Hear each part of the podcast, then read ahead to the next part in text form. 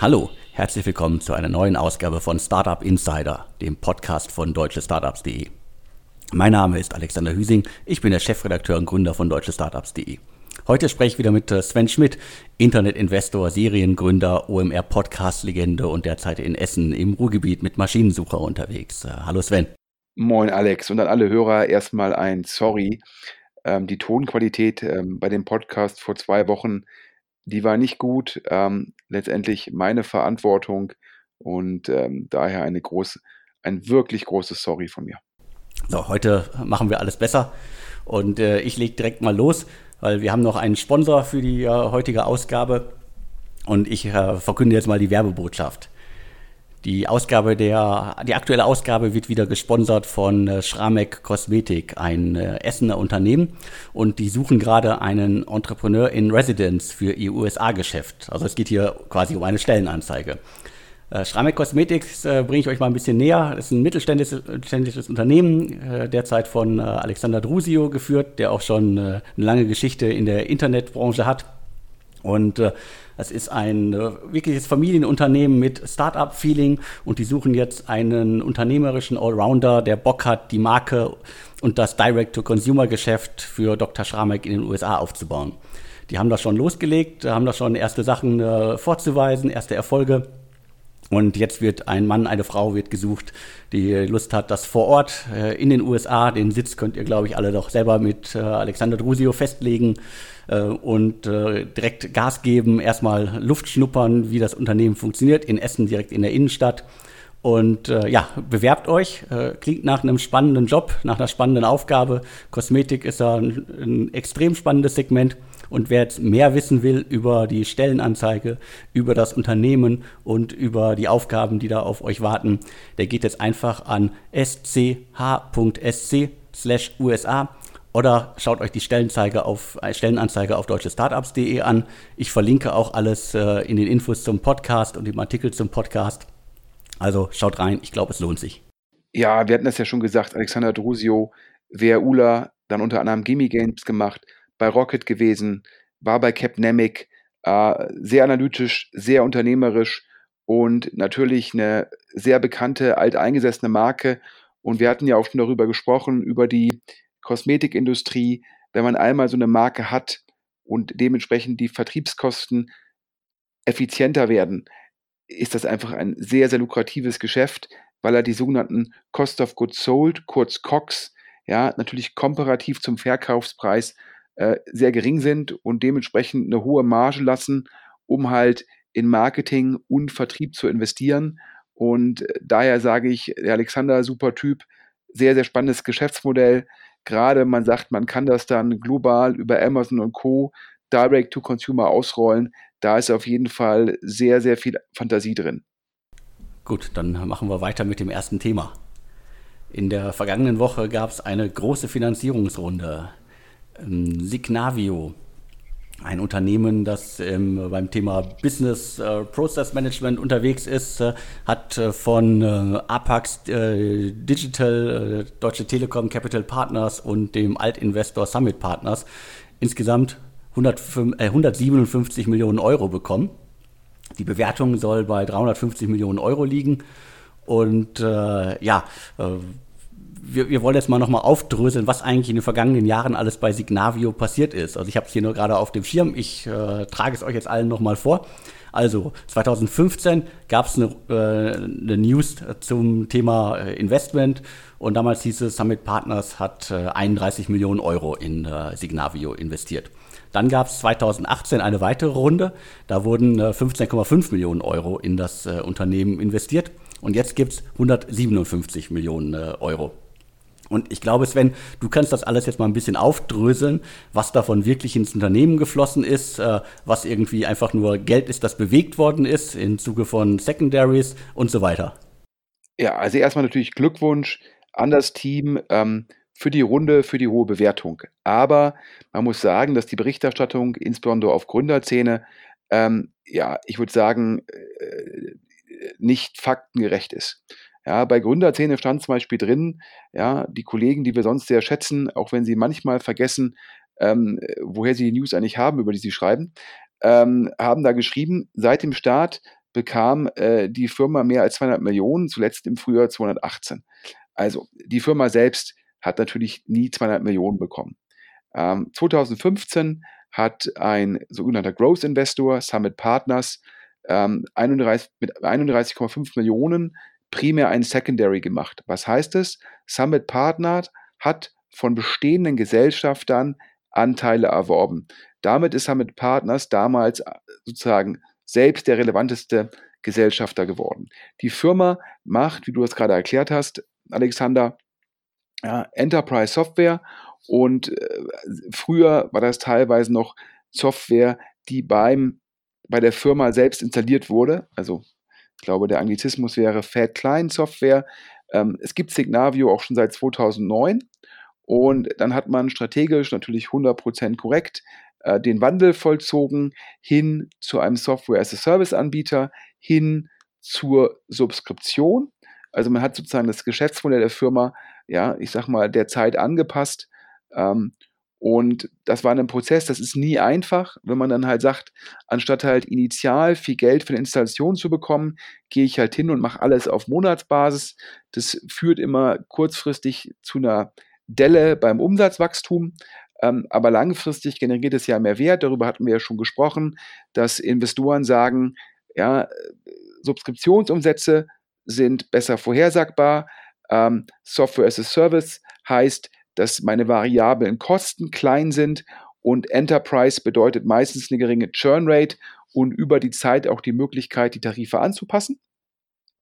Ähm, diese Transition ähm, hat dann letztendlich Anfang oder schon Ende 2017, Anfang 2018 zu einem Kapitalbedarf geführt ähm, denn, wie ich schon sagte, der Umsatz ist dann natürlich nicht so stark angestiegen, weil ich nicht mehr diese starken Lizenzeinnahmen in Sekunde Null habe, sondern das Ganze wird dann ja gestreckt über äh, Monate, Jahre im, im Bereich Software as a Service. Und deshalb musste Summit Partner Anfang 2018 15,5 Millionen in die Firma investieren. Bis zum damaligen Zeitpunkt ja, waren in die Firma ein einstelliger, mittlerer einstelliger Millionenbetrag geflossen. Das heißt, die Firma hat seit 2009 für eine Enterprise Software Firma unglaublich kapitaleffizient gearbeitet. Und erst durch die Umwandlung des, des Modells war es dann notwendig, dass nochmal ein sogenannter Primary, also Geld in die Firma fließen musste. Und das waren nochmal 15,5 Millionen. Und danach hatte die Firma ungefähr in Summe gute 20 Millionen Kapital eingenommen. Das heißt, wir reden nicht über 157 Millionen, wir reden nicht über 200 Millionen, sondern wir reden bis jetzt über 20, gute 20 Millionen, die die Firma sozusagen gebraucht hat. Ja, Summit Partners hat in Summe ungefähr ja, gute 45 Millionen Euro investiert. Ähm, die waren letztendlich nach Hörensagen, hatten die hatten die noch größere Erwartungen an die Firma und wollten dann halt jetzt im Endeffekt entweder gucken, ähm, dass man äh, einen Merger macht mit einer anderen Firma in dem Segment, weil Summit da einen letztendlich globalen Marktführer bauen wollte. Ja, da gab es dann aber, man hat wohl mit mehreren äh, Firmen auch nach Hörensagen im, im Kölner Raum Gespräche geführt, ähm, aber da ist es zu keinem Merger gekommen und so hat sich dann Summit entschlossen, halt die eigenen Anteile sozusagen äh, zu verkaufen. Ja, und dazu ist jetzt zu der Runde gekommen, wo äh, primär Apax Partners, primär Summit Partners rausgekauft hat.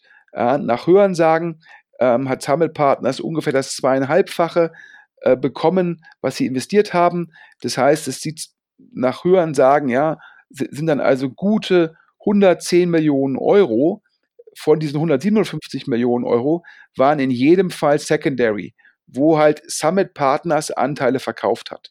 Und nur ein kleiner Teil dieser 157 Millionen war Primary. Das heißt, ein Teil dieser 157 Millionen ist jetzt weiteres Geld, was nach den 20 Millionen, über die wir vorhin gesprochen haben, nochmal in die Firma fließt. Ja, also das im Endeffekt zum, zum gesamten Mechanismus und zu den Hintergründen. Das heißt, das Geld, ja, was da immer erwähnt wird, ist in dem Fall eher, ich sage jetzt mal, linke Tasche, rechte Tasche zwischen PEs und Growth-Investoren, aber nicht falsch verstehen, von Signavio sehr kapitaleffizient. Das heißt, man ist mit 20 Millionen, hat man es geschafft, einen Firmenwert von über 300 Millionen zu kreieren. Das heißt, aufs eingesetzte Kapital oder aufs verbrauchte Kapital einen 15x. Man hat es geschafft, ja, von einem Lizenzmodell auf ein Software-as-a-Service-Modell umzuschalten, was auch nicht einfach ist. Und man hat jetzt mit Apax einen neuen Investor, der die Strategie weiter fördert. Okay, das heißt, äh, unterm Strich, es wird äh, sehr viel Geld bewegt und äh, im besten Fall sind jetzt äh, irgendwas zwischen 40 Millionen plus nochmal ins Unternehmen geflossen. Korrekt, also maximal. Ähm, da müssen wir nochmal abwarten, die, die Handelsregister-Themen, die nochmal analysieren. Ähm, aber es ist mein Verständnis, dass ja, 40 Millionen, das könnte passen, aber ich glaube 75 Prozent Secondary die Runde, also sozusagen von, von einem Growth-Investor sozusagen, der hat einkassiert oder der hat eingecashed und jetzt haben wir einen PE an Bord bei Signavio. Okay, und ich habe jetzt noch eine Zahl im Kopf hier, äh, was nochmal zeigt, ähm, die waren bisher sehr kapitaleffizient unterwegs. 2017 äh, haben sie ein bisschen auf die Tube gedrückt und äh, das Geschäft vorangetrieben, mussten natürlich auch viele Sachen umstellen. Und äh, da gab es dann zum ersten Mal einen Jahresfehlbetrag von äh, 9,8 Millionen Euro, was, äh, glaube ich, für das Unternehmen dann mal eine große Herausforderung war, aber halt mit dem Hintergrund, Geld war da, Geld kommt noch, äh, in welcher Form auch immer, glaube ich, kann man das gut aushalten. Korrekt. Der, der Verlust 2017 verursacht dadurch, dass man das Geschäftsmodell umgestellt hat und man konnte den Verlust sozusagen kompensieren, indem Summit Partners Anfang 2018 15,5 Millionen in die Firma investiert hat. Das steht auch schon im Jahresabschluss 2017, der im Bundesanzeiger veröffentlicht ist. Und zum nächsten Thema.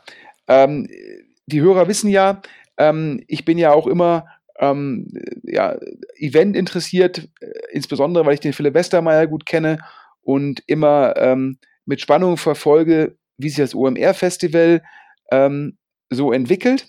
Und ich habe zum äh, Philipp immer gesagt, ja, wenn er, wenn er Barack Obama bekommen kann, der jetzt auch mit Netflix zusammenarbeitet, der auch überlegt hat, was im Bereich Venture Capital zu machen, ja, habe ich immer gedacht, das wäre ein Keynote-Speaker, den ich jetzt persönlich sehr gerne mal auf dem OMR-Festival gesehen hätte und wo ich auch geglaubt habe, ja, es gibt ja auch viele Hollywood-Stars, die wollen irgendwie auch eine halbe Million ähm, Dollar haben, um auf so, einem, auf so einem Event zu reden.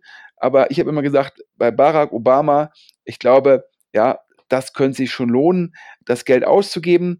Und dann ist Barack Obama aber Anfang des Jahres ähm, in Deutschland aufgetreten, äh, was dann natürlich auch so ein bisschen, man muss ja als Event immer gucken, dass man so jemanden als als ersten hat und nicht irgendwie ein paar Wochen, nachdem er schon aufgetreten ist. Und er ist in der Köln Arena oder äh, ich glaube, der, der werbliche richtige Aufdruck ist in der Lanxess Arena in Köln ähm, aufgetreten bei einem Event von Gedankentanken. Und ich hatte Gedankentanken immer so wahrgenommen als Eventorganisator. Aber Alex, zum einen musst du mich da jetzt korrigieren und zum anderen kannst du exklusiv eine Finanzierungsrunde vermelden. Das ist richtig, genau. Also äh, ich hatte Gedankentanken auch schon lange nicht mehr auf dem Schirm, aber durch die äh, Barack Obama-Sache ist es wieder in meinen Feeds aufgetaucht. Also alle, die da waren, einschließlich der Gedankentanken-Gründer äh, Alexander Müller, haben das fleißig gepostet, klar, kann ich ja verstehen, äh, einschließlich Bilder mit Familie und äh, die klassischen Selfies. Und äh, da hatte ich nach langer Zeit Gedankentanken dann mal wieder auf dem Schirm und äh, hatte auch kurz mit äh, Alexander Müller gesprochen. Ich glaube, ich bin ihm immer noch eine Antwort schuldig, hole ich jetzt demnächst nach. Und äh, ja, ich hatte Gedankentanken auch immer als äh, so Event-Team, äh, Event-Organisator auf dem Schirm. Aber da hat sich in den vergangenen Jahren einiges geändert. Also ein bisschen unter dem Radar für mich und ich glaube für viele andere auch, haben sie sich zum äh, E-Learning-Anbieter äh, gewandelt, haben jetzt neben, neben der Marke Gedankentanken so heißt auch das Unternehmen, halt drei Plattformen, die ich gerade sehe. Das ist einmal Leaders Academy, eine Weiterbildungsangebot für Führungskräfte. Dann die Business Factory, das ist eine Akademie für Selbstständige. Und dann gibt es noch so eine Lifestyle-Marke, Live Club, äh, also äh, entspanntes Leben, Work-Life-Balance, glaube ich, sind da so die Themen.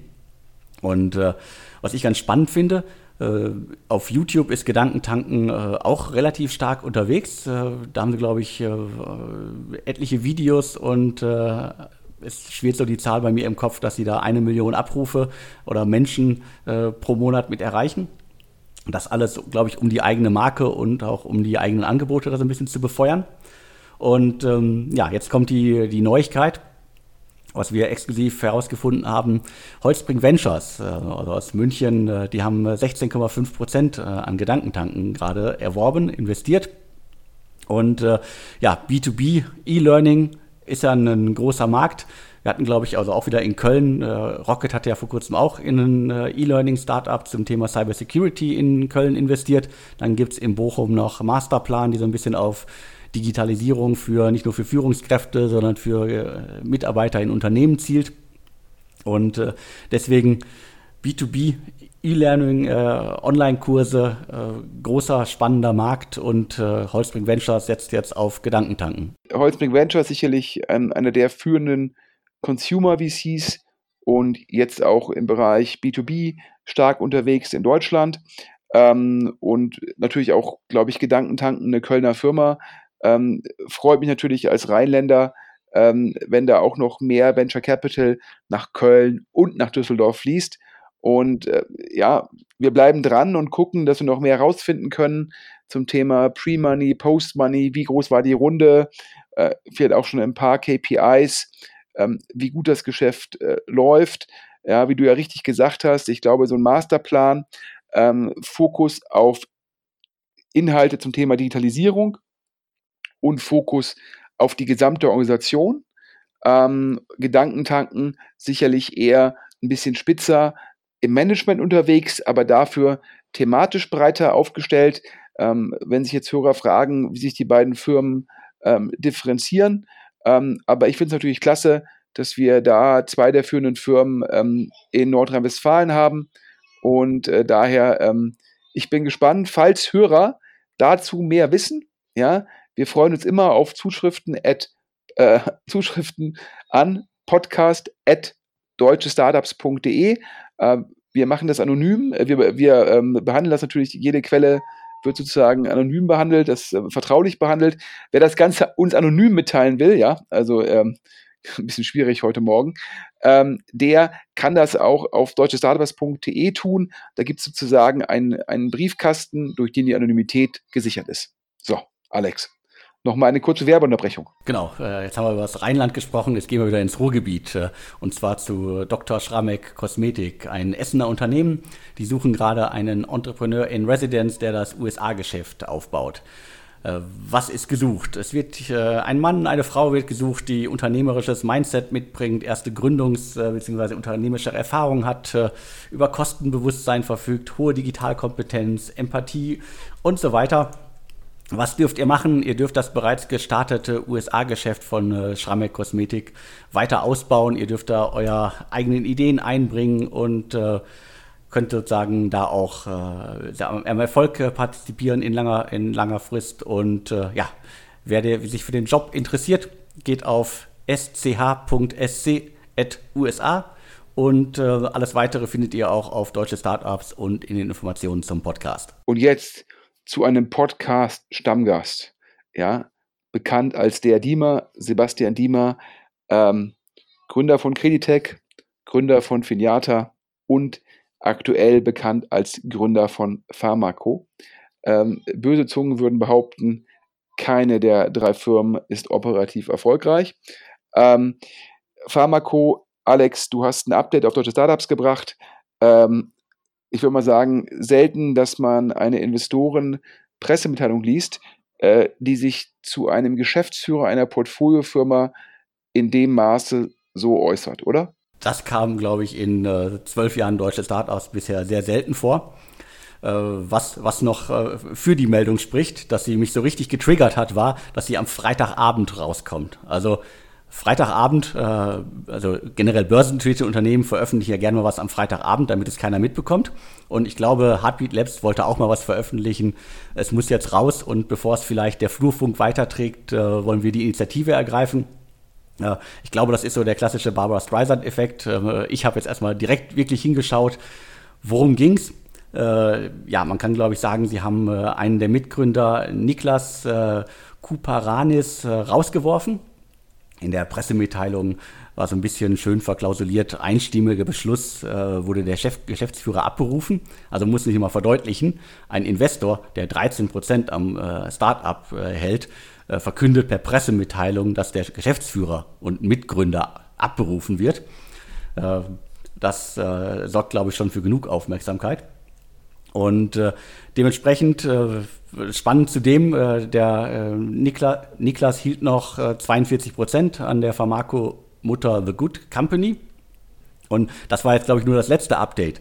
Vorher gab es ja noch die anderen Mitgründer, das war die PR-Agentur, die PR-Berater, die äh, in, der, in dem medizinischen Segment äh, Erfahrung hatten. Markus Ewald und äh, Thorsten Rössling von Ewald und Rössling die äh, waren auch schon ausgestiegen und äh, spannenderweise sind die jetzt bei der Sanity Group, also dem Cannabis-Startup von Finn Hensel. Und in, äh, in der PM zu dem Thema war noch davon, äh, war noch das wörtliche Zitat drin, äh, wir glauben, äh, dass sie das beste Team und die beste langfristige Strategie haben. Das klingt jetzt auch nicht unbedingt gut, wenn man von einem zum anderen Startup, von einem Wettbewerber zum anderen geht und gleichzeitig verkündet, man ist am liebsten beim besten Team. Und dementsprechend hatte ich den Artikel auch die öffentliche Demontage von Pharmaco genannt. Und äh, ja, wurde, glaube ich, sehr gut gelesen, äh, hat alle noch mal so ein bisschen bestätigt und abgeholt. Äh, die Frage ist natürlich jetzt, was, was bleibt bei Pharmaco noch übrig? Weil jetzt gab es nämlich heute Morgen eine weitere Pressemitteilung äh, von Heartbeat Labs. Für die Hörer, warum macht Heartbeat Labs so eine Pressemitteilung? Ja, wenn man 13 Prozent hat, könnte man auch das Ganze einfach Teppich hoch und runter und selbst keine PM machen. Ja, der Hintergrund kann für mich nur sein, ähm, dass man, äh, das Manager Magazin hat ja auch einen Artikel über Pharmaco gebracht. In dem Artikel äh, ist ja schon gesagt worden, dass dieser zweite Geschäftsführer ähm, äh, neben Sebastian Diemer sich gerne The Wolf of Cannabis bezeichnet, also irgendwie eine Anlehnung an The Wolf of Wall Street. Ähm, und äh, es gab über den ja auch schon sozusagen äh, im Rahmen, ja, soll ich sagen, wie, wie seriös ist der Kollege, wie gut ist der Umgang mit Mitarbeitern, ja, und so weiter und so fort. Da gab es ja schon relevante Fragen. Und äh, wenn ich so eine PM lese, das ist für mich ganz klar, dass sich ein Investor letztendlich genötigt fühlt, sich von dem Geschäftsführer zu distanzieren. Also sprich, da ist man hingegangen und hat einfach die, die Reißleine gezogen. Man hat wahrscheinlich gehört, ja, was mit diesem Geschäftsführer halt äh, problematisch sein könnte und hat sich gesagt, bevor das, bevor unsere eigene Marke Schaden nimmt, sagen wir halt, jetzt ziehen wir die Reißleine. Denn wenn wir den weiter beschäftigen, dann können wir irgendwann nicht mehr sagen, wir hätten nichts gewusst. Und daher diese PM an einem Freitagabend. Und dann ist uns in der letzten Woche, Alex, dir genauso mir, schon irgendwie diverse Geschichten zugetragen worden. Ja, unter anderem heißt es, ähm, äh, hätte der Dima das gegenüber Dritten sogar selbst gesagt. Es heißt es auch aus investorennahen Kreisen, dass ähm, Geschäftsführer Mitarbeiter von Pharmaco seien auf Langstreckenflügen First Class geflogen und insgesamt seien 140.000 Euro Kosten durch diese First Class Flüge entstanden. Man muss immer dran denken, wir reden hier über eine Firma, die hat vielleicht zwei bis drei Millionen Euro Kapital aufgenommen. Das heißt, umgekehrt, ja, mehr als fünf Prozent der Kosten oder des Geldes sind dann sozusagen für First-Class-Flüge draufgegangen. Äh, falls das stimmt, geht das natürlich gar nicht. Ähm, ich will jetzt aber auch nicht zu opportunistisch klingen hier.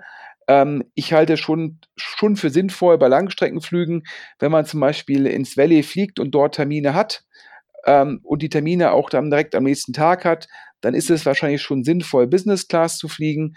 Und gleiches gilt natürlich auch, wenn man aus dem Valley zurückfliegt, morgens landet und dann ins Büro geht. Auch da ist es sinnvoll, Business Class zu fliegen. Aber der Mehrwert von First Class gegenüber Business Class für die Firma, der schließt sich äh, mir nicht. Und meistens gibt es halt im Endeffekt auch, ja, gibt es ja Reiserichtlinien, wo ein, wo ein Gesellschafter, ein Investor sagt, ja, im Rahmen des Geschäftsführerdienstvertrages, ähm, da legen wir die Sachen fest. Und deshalb äh, finde ich es halt sehr außergewöhnlich, dass in dem Fall äh, scheinbar die Geschäftsführung ähm, First Class fliegen konnte, ähm, falls die Informationen stimmen. Ja, das ist sozusagen die, die Gemengelage, die sicherlich auch äh, zwischen den Geschäftsführern und den Investoren jetzt nicht zu einer friktionsfreien ähm, äh, Diskussion geführt hat. Ähm, ich habe versucht, ähm, die Investoren ähm, von Pharmaco letzte Woche ans Telefon zu bekommen. Das ist mir nur teilweise geglückt, aber auch die, die ich ans Telefon bekommen habe, wollten nichts sagen. Und äh, das, was wir letzte Woche, Alex, genauso wie ich, schon gerüchteweise gehört haben, das scheint jetzt ähm, heute sozusagen auch in einer weiteren PM von, ähm, von Heartbeat Labs bestätigt worden zu sein.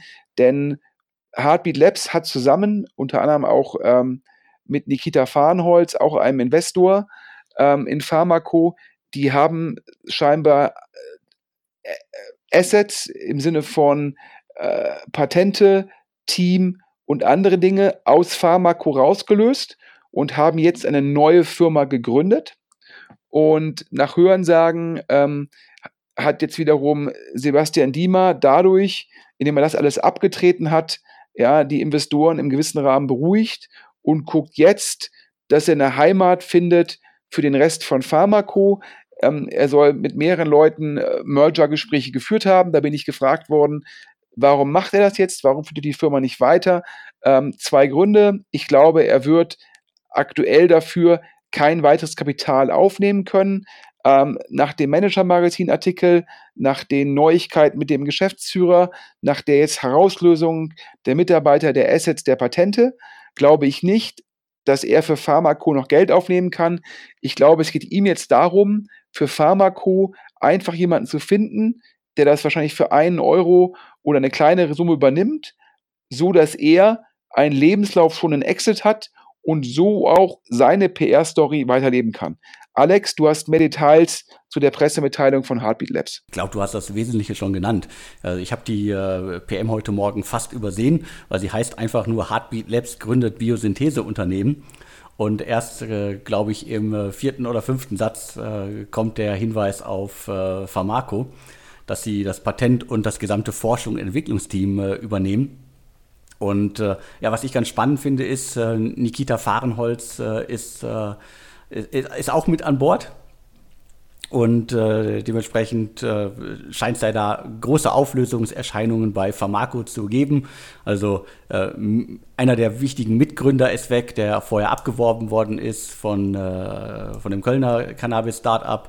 Die quasi äh, PR-Berater sind weg, äh, etliche Mitarbeiter sind weg. Ich glaube, da sind viele auch schon äh, bei, bei Finn Hensel gelandet, bei der Sanity Group. Und äh, dementsprechend jetzt sind auch noch das Patente, die Patente sind weg oder das Patent ist weg und ähm, das äh, scheinbar ja sehr, sehr wichtige, zumindest wurde es damals also verkündet, Forschung und Entwicklungsteam ist jetzt auch weg. Das heißt, äh, Sebastian Diemer allein zu Hause. Genug Sebastian Diemer für den heutigen Podcast. Ich glaube, er wird uns die nächsten Monate und Jahre durchaus begleiten.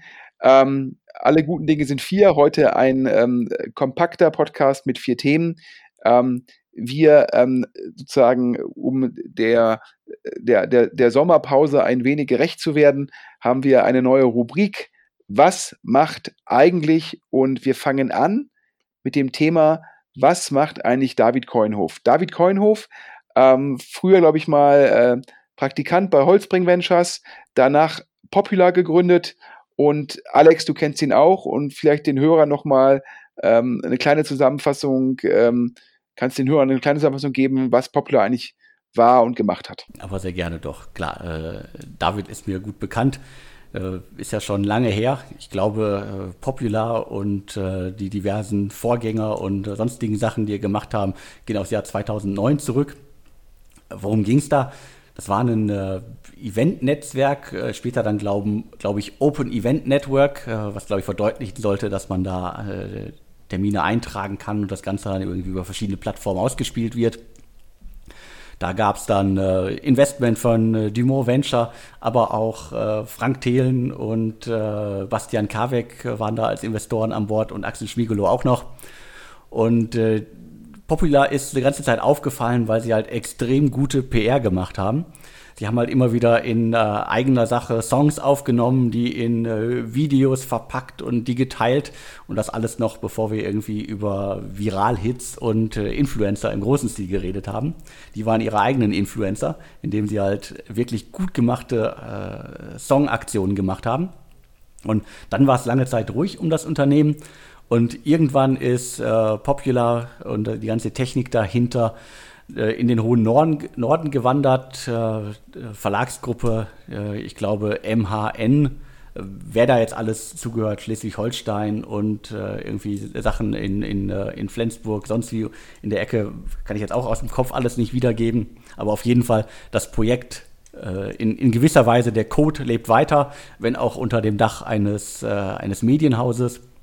Und äh, von, von David habe ich relativ wenig wahrgenommen in den letzten Jahren. In eigener Sache kann ich sagen, äh, Maschinensucher und TruckScout24 ähm, haben am Wochenende die ähm, German Darts Masters gesponsert und äh, da habe ich äh, David äh, getroffen. Und ähm, äh, super spannende, super spannende Geschichte. Ähm, er hat nach Popular letztendlich den erfolgreichsten Sushi-Laden wäre untertrieben, die erfolgreichste Sushi-Kette in Köln gegründet, die heißt äh, äh, Sushi Ninja. Und er hat dort auch äh, sehr stark auf ähm, Lieferservice und Abholung gesetzt. Ja, alleine schon deshalb lukrativ, ja, weil man zum einen statt 19% Mehrwertsteuer nur 7% Mehrwertsteuer abführen muss. Und ähm, zum anderen, weil man auch nicht so große ähm, Läden vorhalten muss und kann trotzdem den Umsatz halt ähm, sehr gut skalieren. Dann habe ich aus Neugierde gefragt, arbeitet dann mit, ja, jetzt ja nur noch Lieferando, aber vorher auch noch irgendwie Lieferheld und Pizza.de zusammen. Hat er gesagt, nein, ja, sie wollen da die volle Kontrolle haben und er hätte insgesamt äh, zwölf eigene Wagen auf der Straße, also auch keine Zusammenarbeit mit, mit einem Fudora oder in der Zwischenzeit dem, dem Logistikservice von äh, Lieferando, sondern er sagt halt, ähm, und das fand ich natürlich, äh, das zeigt, das zeugt von dem Erfolg. Äh, Nachfrage sei nicht das Problem, eher sozusagen Kapazitäten in der Küche, Kapazitäten für die Logistik. Und, ähm, und die spannende Story war, er kauft jetzt eine alte Tankstelle, um dort äh, den Bereich Abholung und Lieferung weiter zu skalieren.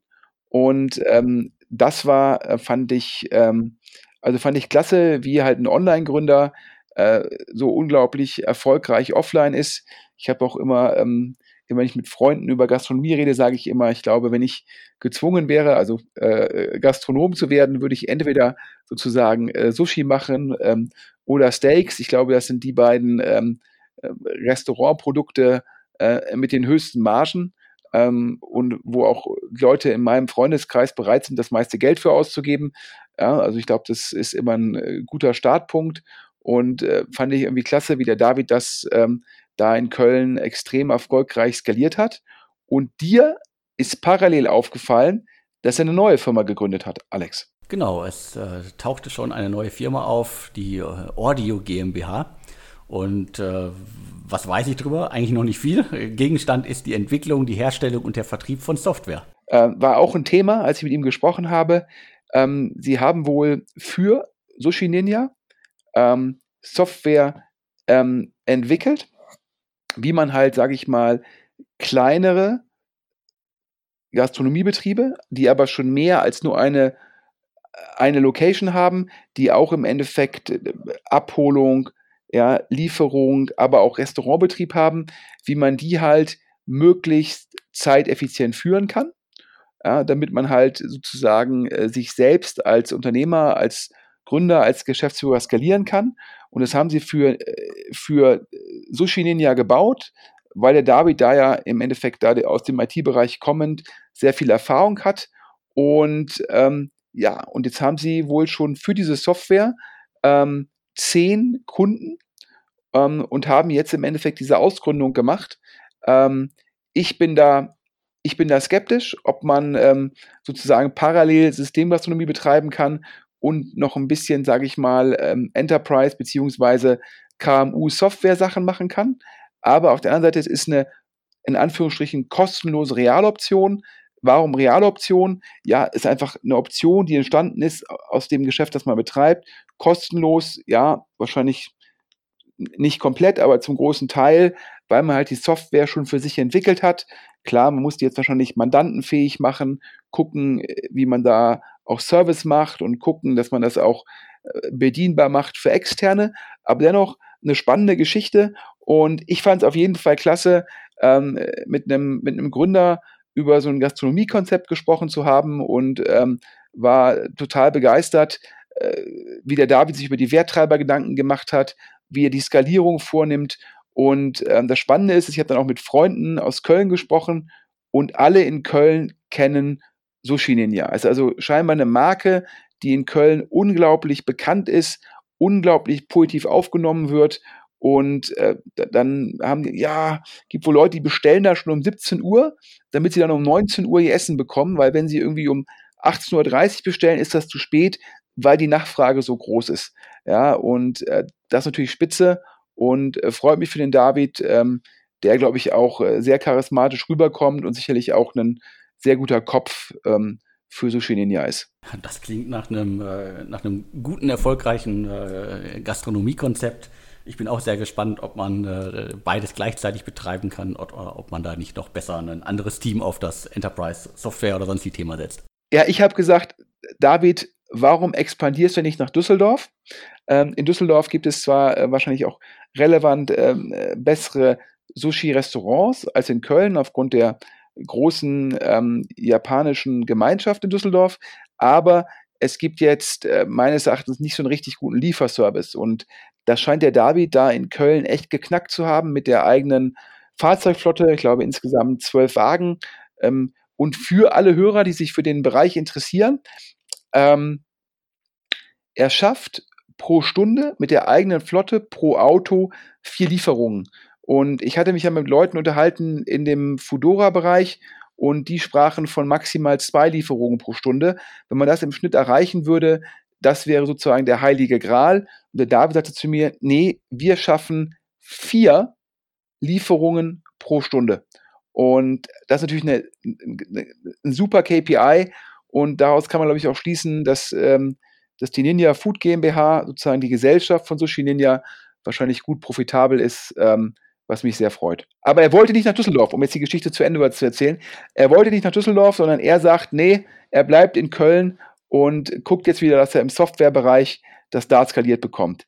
Also, äh, wir bleiben dran, wir sind gespannt. Und ähm, ja, das war der knackige, kompakte ähm, Sommerpodcast. 40 Minuten, naja, sind wir doch schon wieder fast bei einem Inlandsflug. Alex, noch einmal der Hinweis auf den meines Erachtens echt richtig, richtig spannenden Job. Ähm, und ich würde mich freuen, ja, wenn der, wenn der Alex dann eine Top-Frau, Top-Mann findet, denn je mehr gute Leute wir in Essen haben, desto besser für die Region. Auf jeden Fall. Also äh, Alex weist doch mal auf Alex hin. Alexander Drusio, der äh, Macher gerade hinter Schrammeck Kosmetik, ein äh, Familienunternehmen, und äh, das Unternehmen sitzt mitten in der Essener Innenstadt und sucht jemanden, der äh, das Geschäft in den USA aufbaut, beziehungsweise weiter ausbaut. Also bewerbt euch. Entrepreneur in Residence für das USA-Geschäft ist gesucht. Alles weitere unter sch.sc/usa oder auf deutschestartups.de. Vielen Dank. Und nochmal zum Abschluss: Wer Hinweise zu Finanzierungsrunden hat oder ähm, spannende News hat, immer, immer gerne an podcast.deutschestartups. Ähm, Ansonsten hören wir euch, falls es die Woche keine Sondernachrichten gibt, in zwei Wochen wieder und äh, wünschen euch allen, ja, hoffentlich auch ein paar ähm, schöne Urlaubstage. Ich glaube, bis auf Bayern und Baden-Württemberg sind in der Zwischenzeit alle Bundesländer in den Sommerferien und äh, daher auch den Hörern einfach eine gute Erholung. ja, von meiner Seite auch nochmal. Und wir hören uns dann in der kommenden Ausgabe wieder. Vielen Dank, Sven. Bis dann. Tschüss, Alex. Und tschüss.